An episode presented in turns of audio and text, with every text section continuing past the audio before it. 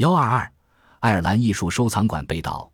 二零零二年九月二十九日，位于爱尔兰一个小镇的艺术收藏馆发生重大盗窃案，五幅价值连城的珍品画被盗，其中包括两幅由弗兰德斯著名画家比特·保罗·鲁本斯创作的名画。据英国《卫报》报道，警方判断盗窃案发生在早上六点钟后不久。被盗的五幅画均属于阿尔弗雷德·贝特收藏系列，他们一直被保管在位于都柏林南部布莱辛顿的收藏馆。